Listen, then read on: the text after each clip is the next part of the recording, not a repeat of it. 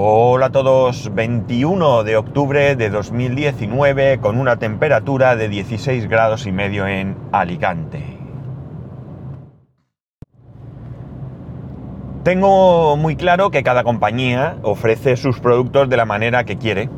Empresas privadas que ofrecen productos de manera privada y de la manera que, por tanto, ellos deciden que es la que consideran mejor.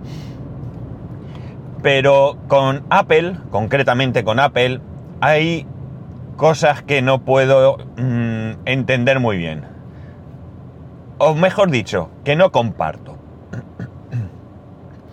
y ese tema es el tema de las actualizaciones. Eh, con mi iMac, el actual iMac que tengo es, ya sabéis, un, un, híbrido, pero realmente lo que es el corazón del iMac es un iMac de 2011 no sé si es de mediados del 2011 eh, o algo así, me parece recordar.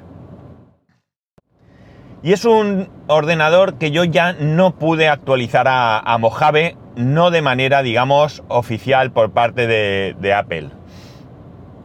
Es cierto que hay por ahí unos parches que te permiten hacerlo y también es cierto que, salvo que recuerde mal, y para eso están los podcasts eh, pasados en los que ya hablé de aquello, a mí me iba muy bien. Y me gustaba mucho. El problema de quitarlo fue... Eh, ¿Por qué lo quité? ¿Por qué lo quité? Bueno, en el, en el, MacBook Pro sí que sé que lo quité porque necesitaba descargarme. bueno, ya sabéis que mi MacBook Pro lo utilizo como ordenador del trabajo. Mal hecho, pero es lo que hago.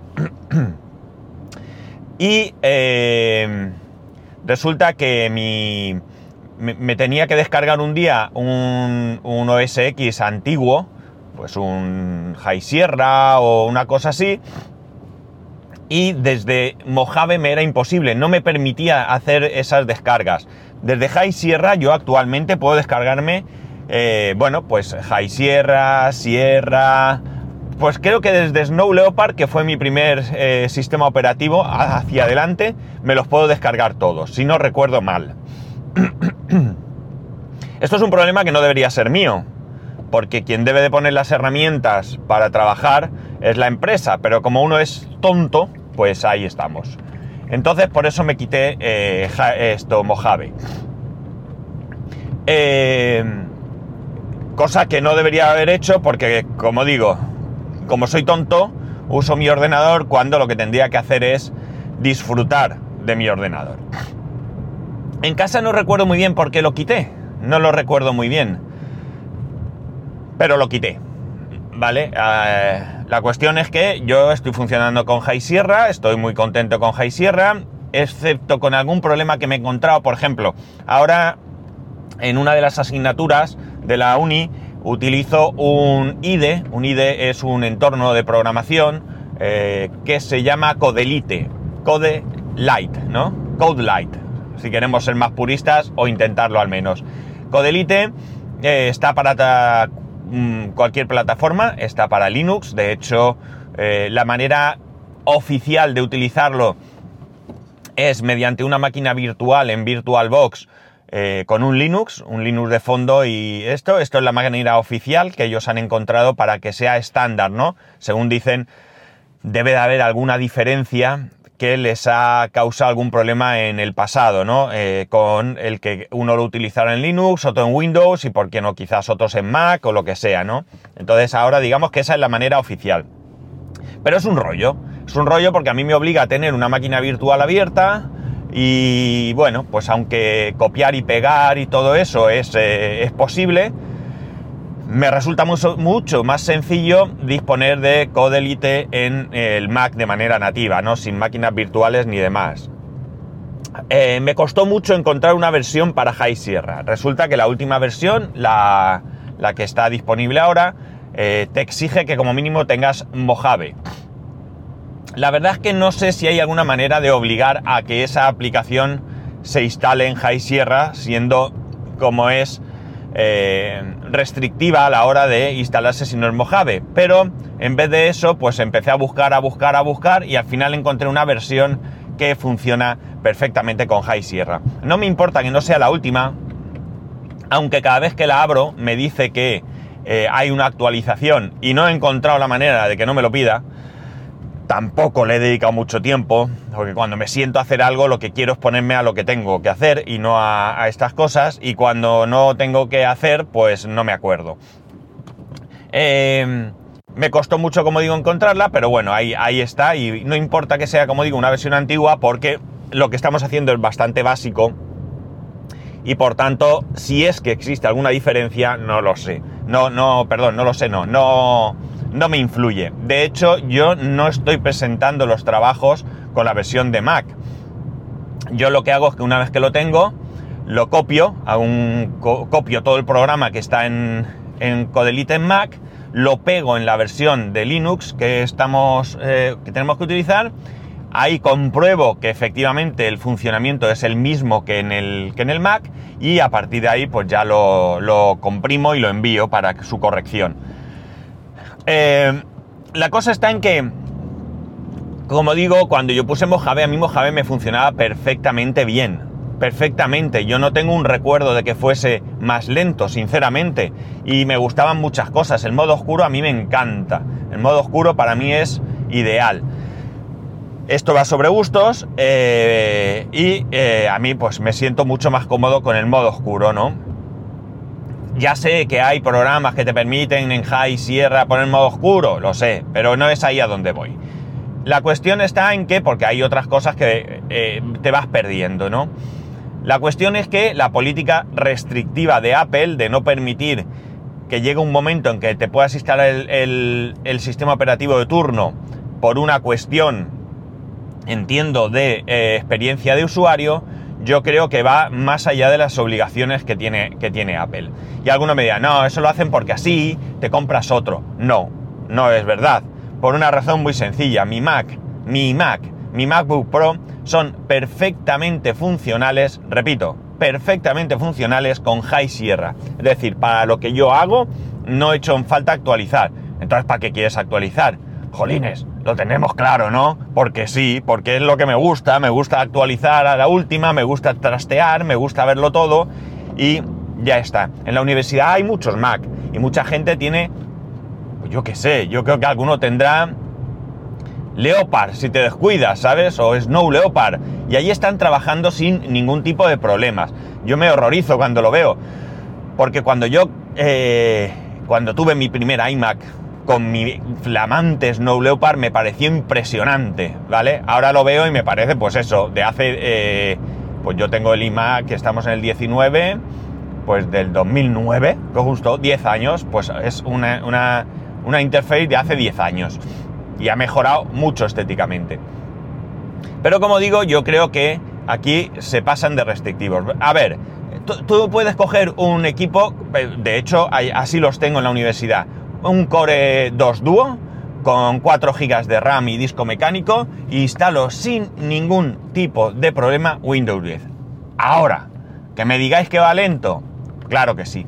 Pero por ejemplo, estos equipos para lo que se utilizan es, están congelados, es decir, el usuario no puede modificar nada o si modifica cuando reinicias se quita esa modificación, incluso instalar, tú puedes instalar un programa, no hay problema pero una vez que lo instales, que reinicies el ordenador, has perdido ese, ese, programa, igual que datos. Si tú en el escritorio dejas un documento, cuando arranques, compañero, lo has perdido. Hay una unidad, una unidad allí que no se borra, que es donde debes de dejar eh, toda la información. Pues bien, eh, madre mía, señor. Lo del tráfico aquí, amigos, cada vez es peor, ¿eh? Cada vez es peor. Bueno, eh, ese mismo equipo, ese equipo, ese Core 2 Duo con 4 GB y disco mecánico, eh, yo he cogido alguno que han comprado en algún departamento un disco SSD y ya no hay color, ¿vale? Es un equipo perfectamente válido porque son equipos como este que, os estoy comentando que utilizan el navegador, eh, Internet Explorer o Chrome o lo que el usuario quiera para eh, correo por webmail y para consultar algunas páginas de la universidad que, que, son páginas de consulta, ¿no? Páginas sencillas en modo texto de consulta. Y alguna cosa más que puedan ver. Una hoja de Word donde van haciendo un informe diario que creo que luego convierten en PDF y creo que una hoja de Excel muy sencilla. os garantizo que sobra equipo. Eso sí, cuando le dan al botón de iniciar, cuando le dan al botón de, eh, de arrancar Windows, pues muchas veces es desesperante. Pero el... Ay, perdón. Pero el atasco está en el disco duro, ¿eh? Os aseguro que Windows 10 con 4 GB para algo básico funciona si tiene un disco duro que esté bien. ¿Con 8 iría mejor? Claro que iría mejor. ¿Rascaría menos de disco? Rascaría menos de disco. Pero si tienes un SSD, pues ya está. Y en estos equipos, la inversión, equipos antiguos, pues es más sencilla. En un pequeño SSD no necesitan siquiera un gran disco. Mirar, con uno de 60 GB tendrían más que de sobra y de 30 os diría que también. Eh, pero bueno, la, diferencia de precios entre 60 y 120 ya no existe prácticamente, si es que no es que más barato el de 120 o 250 incluso. Y por tanto, esos equipos son perfectamente válidos y Microsoft no te impide instalar Windows 10. Ya te advierte, los requisitos mínimos son tal. Y a partir de ahí para abajo tú verás. Pues aquí yo creo que podía pasar lo mismo. Decíamos, alguno pensará que esto lo hacen para que te compres un equipo nuevo, pero vamos a valorar las cosas. Es decir, mi iMac con High Sierra me es funcional? Respuesta, 100%. 100%. Las novedades que trae, ya no digo Mojave, sino Catalina, ¿me son imprescindibles? No. Por tanto, ¿justifica que yo coja mi iMac, lo tire a la basura, o lo venda, o lo meta en el trastero y me compre un nuevo iMac solo por esas novedades de Catalina? Evidentemente, en mi caso particular, no. Por tanto, yo no voy a comprar un Mac nuevo porque no puedo actualizar a Catalina, ¿de acuerdo? Habrá quien tenga eh, dinero de sobra y dirá, pues sí, pues yo sí me lo compro. Me parece estupendo porque estás en todo tu derecho de hacer lo que te dé la gana con tu dinero, faltaría más. Pero yo no lo voy a hacer, no lo voy a hacer. Yo voy a seguir aguantando con mi Mac que espero que me dure todavía. Eh, ¿Me gustaría cambiarlo? Hombre, pues claro que sí, no hay ninguna duda. Pero eh, no, no voy a cambiar. Esta política eh, es similar también a la que pasa con los iPhone. Pero claro, aquí la cosa cambia si comparamos con el resto del mercado. Apple es una de las compañías, si no la que más tiempo permite que sus terminales se actualicen cualquier terminal de cualquier otra compañía, ya sabemos que en muy poco tiempo te quedas sin actualizaciones de sistema operativo. Y aquí sí que se produce muchas veces una lentitud extrema cuando actualizas según el último dispositivo que se puede actualizar, ¿no? Es decir, ahora mismo con, con iOS 10.13, pues no sé si es el iPhone 6 o el 6S el último que se puede actualizar Mm, de momento mi mujer tiene el 6S y no aprecia una lentitud, pero sí que me ha pasado a mí en otras ocasiones con el, por ejemplo, recordar los que me seguís hace tiempo que cuando actualicé mi 5S a no recuerdo qué versión, era infumable el trabajar con él, el teclado no respondía. Que a lo mejor era un fallo de, de, de un bug, vamos, del sistema operativo de iOS. Pero la cuestión es que a mí me fastidiaba y mucho. Pero yo decidí instalarlo y yo decidí tenerlo y ya está, ¿no? Y no cambié de teléfono hasta, recordemos, yo he tenido mi iPhone 5S hasta el iPhone 10, ¿vale? O sea que he pasado 5S, he pasado por el 6, el 6S, el 7, el 7S, hay 7S, ¿verdad? Y luego 8 y 10 salieron a la vez, ¿no? Si no recuerdo mal. Con lo cual aguanté cinco años después de esa nefasta actualización. No, cinco años no, aguantaría menos porque cinco años sería cuando lo tuve, ¿no? Bueno, es lo mismo. La cuestión es que yo aguanté eh, bastante con, con esa nefasta actualización, ¿no? Y fue mi decisión. ¿Podía haber revertido? Pues a veces sí y a veces no, porque de repente Apple llega y dice, señores, a partir de mañana nadie puede ir para atrás. Pero vamos a ver, déjame, déjame que tenga tiempo, déjame que haga lo que yo quiera. Experiencia de usuario, amigos. ¿Y qué experiencia de usuario tengo yo si después de X tiempo utilizando una versión de iOS me va fatal y quiero volver a la anterior? Que sí, que por ahí hay maneras y trucos y por ahí circulan descargas donde te lo puedes instalar y tal, pero no es eso a lo que vamos. A lo que vamos es a lo oficial, ¿no? Y, y no, no, no, no se puede, no se puede. Ya están circulando por ahí los parches, tanto de, bueno, de Mojave ya estaban, porque yo me lo instalé, pero ya está también el parche para instalar Catalina. ¿Qué voy a hacer? Pues claro, ahora surge otro problema, ¿vale? Otro problema. Antes de actualizar a Catalina, si no lo habéis hecho, si sois usuarios de Mac y no lo habéis hecho, mucho, mucho, mucho cuidado. ¿Por qué? Porque en Catalina ya no se pueden utilizar aplicaciones de 32 bits. Con lo cual, tenéis que aseguraros que esa imprescindible aplicación de 32 bits que tenéis no tenga versión de 64. Probablemente, si sois de los que vais actualizando y tiene eh, aplicación de 64, ya la tendréis instalada. No tendréis que preocuparos. Pero ojo, revisar qué aplicaciones tenéis de 32 bits y revisar que esas aplicaciones eh, sean o no sean imprescindibles para vuestro día a día. Si hay alguna aplicación que, qué sé yo, por decir, un compresor, un compresor de ficheros que utilizáis, que tiene versión de 32, que no aparenta tener 64, no es un problema. Hay otras muchas aplicaciones de compresión que os podrán servir. Pero amigos, Adobe todavía no tenía, al menos a la semana pasada, las aplicaciones a 32, a, perdón, 64 bits.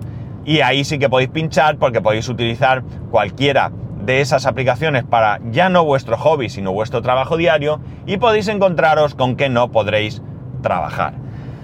Así que con todo esto hay que tener cuidado. Y esto sí que ya tengo también que decirlo, no es culpa de Apple, ¿eh? Esto es culpa de las compañías. Hace dos años que Apple está advirtiendo que esto iba a pasar. De la misma manera que está avisando que para el año que viene, creo que es, las aplicaciones de 32 bits no van a funcionar en iOS.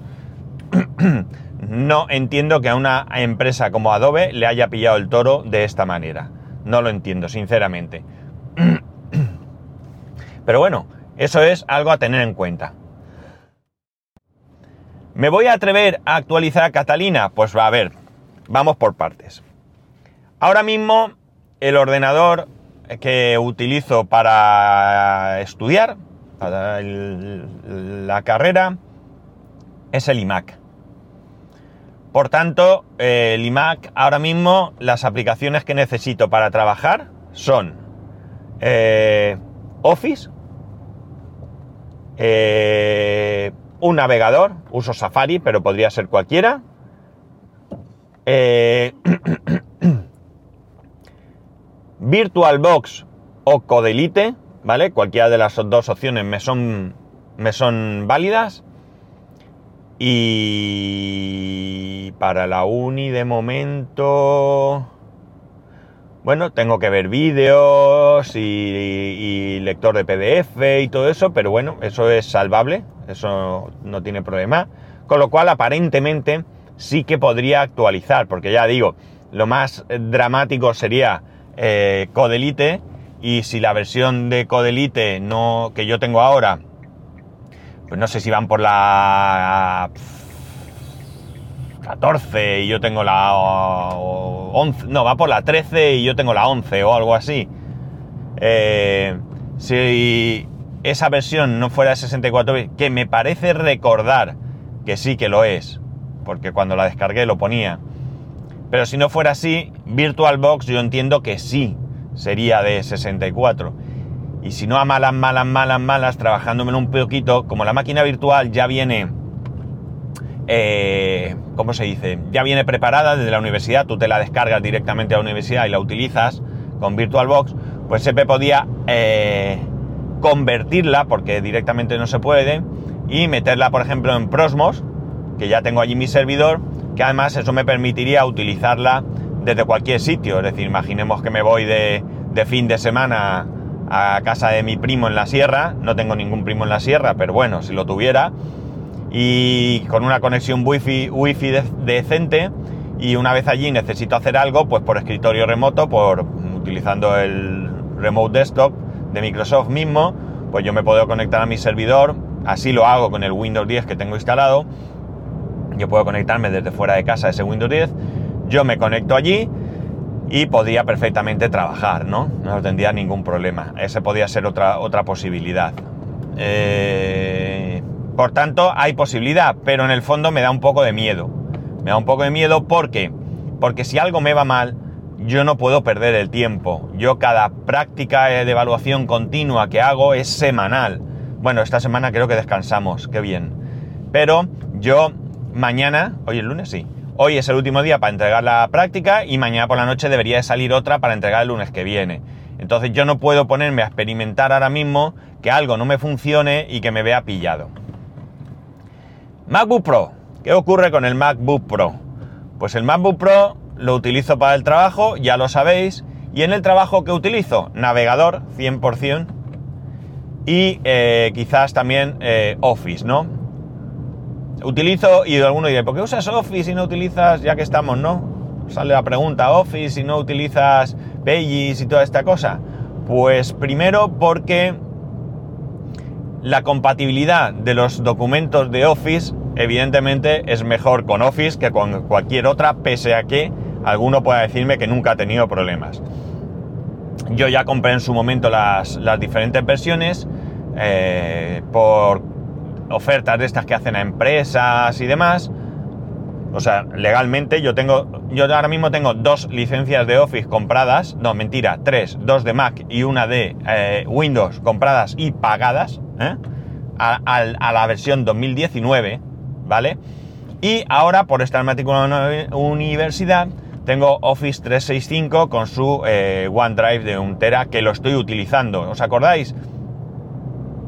Que dije que tenía los documentos de, trabajo en el escritorio y que los podía perder y tal. Pues los he metido en OneDrive y está súper bien porque los puedo ver desde cualquier sitio, tanto desde el móvil, aunque ahí no puedo hacer mucho con ellos, como desde el MacBook Pro fuera de casa o lo que sea. O sea que muy bien, es una buena opción. Eh, Bien, Office, que, lo puedo igual utilizar, un navegador y la única pega que tendría sería lo que ya os he comentado de esa descarga que en un momento pudiera tener. Tengo un pendrive generado con High Sierra, no, sí, con High Sierra y eh, bueno, pues en un momento dado podía hacerme falta. Pero eh, bueno, lo tengo descargado también, lo único que sería, sería es hacer una copia esa descarga de High Sierra en siete sitios, ¿vale? En el servidor, en el Mac, en el MacBook Pro, etcétera, etcétera, en disco duro externo, o sea, tener muchos y llegado el momento, si ese pendrive se degradara y no pudiese arrancar, pues poder generármelo sin ningún problema, que eso sí que voy a poder. Eh, no sé, una crítica a Apple, pues relativamente sí, porque ya digo, yo entiendo que ellos quieran dar una buena experiencia de usuario, pero yo creo que eso de que dijo en su momento eh, Steve Jobs de que el usuario no sabe lo que quiere, ¿no? que ellos nos dan lo que necesitamos, eh, pues no aplica, ¿no? Es decir, yo sé perfectamente lo que quiero y sé perfectamente de, lo que quiero, lo que puedo tener y lo que no puedo tener, ¿no? Que la inmensa mayoría quizás no. Pues mirar, ahí en la universidad hay mucha gente que está con High Sierra, por ejemplo, y no se atreve a actualizar, tienen equipos modernos, pero no se atreven a actualizar a Mojave porque lo utilizan para alguna determinada cosa, con algún determinado programa, y les da miedo que deje de funcionar. Con lo cual parece que no todo el mundo es tan torpe como Apple quiere presumir que somos, ¿no? Y bueno, nada más, esto es lo que quería traer.